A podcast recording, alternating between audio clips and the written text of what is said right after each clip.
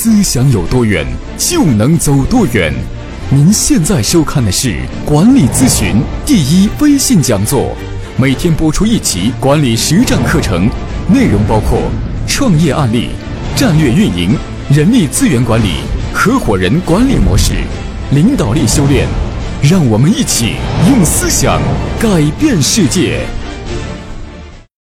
各位精英，大家好，欢迎每天打开手机收看我给你分享管理咨询方面知识和经验，希望对您的工作成长带来帮助。今天跟大家分享一集非常重要的管理思想，就是作为一家公司管理的总裁、老板，如果你想把基础管理抓好呢，请你学习海尔的 OEC 管理法。什么是 OEC 管理法呢？简单的说，就日事日毕，日清日高。大家知道，海尔曾经是一家非常落后、濒临破产的这样的小工厂。它如今发展成世界非常著名的白家电品牌。那么海尔的张瑞敏呢？他始终强调就是抓基础管理。怎么抓基础管理？他就是用日事日毕、日清日高的叫 OEC 管理法。那么在公司里边，每一件事情、每一项工作、每一天都必须做到日事日毕。他坚持了二十多年。那么很多些管理者、很多些老板、总裁。特别是成长型公司的一些管理者，停留在一个非常重要的误区，就是希望引进一个非常先进的管理系统，一套非常有效的管理系统。什么是先进？什么是有效呢？其实上，OEC 管理法它是既简单又有效的管理的方法。所以你长期坚持下来，你会发现你公司会发生巨大的变化。那么，如何来做 OEC 管理法？OEC 管理法对员工有什么价值？对一个员工来说，它是一个自我管理的黄金法则。每一天，员工把自己的事情做到日事日毕、日清日高，每一天进步一点点。你可以想象一下，一家公司所有的员工都能够做到这个最简单的原则，那么你的公司的组织执行力一定会有大幅的提升。那么，你如何来做 OEC 管理法呢？接下来，我跟大家分享五个方面的策略。第一个就是在公司里边导入 OEC 管理法，必须让员工有清晰的工作的目标以及他的发展的目标。一个员工如果没有发展的目标，他没有希望，没有盼头，那么接下来你会发现他的执行力会大打折扣。请你记住，一个员工的执行力的起点是他自己心中的梦想和目标。一个没有梦想的人，一定是没有事业心的人。没有事业心，就不可能有责任心。没有责任心，哪来的强大的执行力呢？所以在公司里边，你必须让员工从入职的时候就开始知道自己的未来和梦想。第二，必须清晰自己的工作的目标。作为 OEC 管理法非常强调目标的清晰。如果说目标不清晰，那么接下来他怎么去管理自己的工作，这无从谈起。作为一个主管，作为一个部门的领导者，每一周必须让员工清楚这一周的工作目标是什么，非常清晰的定义这一周的结果是什么。这是管理的起点，就是理清楚员工的发展目标以及员工的工作的目标，把两者结合起来。那么这样呢，那么员工的工作的 OEC 管理法就有了前提。第二个就是在公司里边，每个员工必须坚持写工作日志。这个工作日志非常的重要，我们把它叫做 OKR 日报。所谓的 OKR 就是关键目标结果的意思。一周下来。作为一个领导，你给他交办了五件工作，每一件工作的预期结果是什么？必须先把它定义清楚。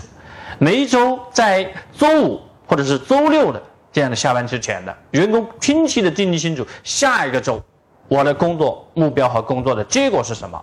那么每一天在下班之前必须填好工作的日志。这个工作日志可以通过公司的 OA 平台提交，也可以通过微信群的方式提交。我建议大家。用微信的群提交，微信是一个非常好的社交平台，每一天员工都会打开微信。那么微信通过这样的一个平台呢，你可以让员工每一天都把自己的当天的工作结果汇报，而且要把明天的工作计划把它安排出来。那么在这一个汇报的这个结果上面呢，还要进入叫做 OKR 的自评分机制。什么叫自评分机制呢？一个员工一天的工作可以用五分的衡量，如果是满分的话，那么他可以每一天下班写这个日志的时候，给自己评估分数。评估这个分数是满分是五分，你可以评到三分就可以认为是达到了领导的要求，可以让领导满意了。如果是三分以下，就说明还没有达到要求；如果三点五分、四分水平呢，说明能够超越领导的期望和要求，特别是四分就非常出众了。那么能不能够打五分呢？请各位记住，五分是不可以随便打的，五分是接近完美、无可挑剔。在 OEC 管理法里面，我们认为五分是让员工不断的挑战的。如果一个员工的日 OKR 日工作的结果呢，经常达到四分以上。只有说明两个方面的问题。第一个问题呢，就是你工作的目标不够高；第二，你的员工的工作的指标很容易轻松实现。那么相反的，我们在做 OEC 管理法的时候，让员工每一周的工作、每一天的工作都富有挑战性，让他能够在挑战性的工作中能够满足自己的成就感，让他不断的做到三分、三点五分。如果他的工作结果不能够让领导满意，也不能够让自己满意的话，那么一天的工作结果呢，只能达两分、两点五分。那么这背后有一个非常重要的文化作为支撑，就是叫自律的文化、结果导向的文化。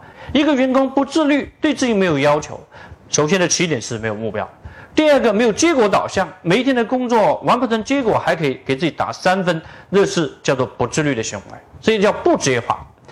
那么有了这样的一个职业化的文化，相匹配这个管理的日志、微信群的汇报，你会发现，只要一个员工天天都在坚持做三分以上的这样的结果的水平呢，一家公司的执行力就会有大幅的提升。这是在做 OEC 管理法非常重要的第二个方面的策略。第三个策略就是要培养员工的职业化的习惯。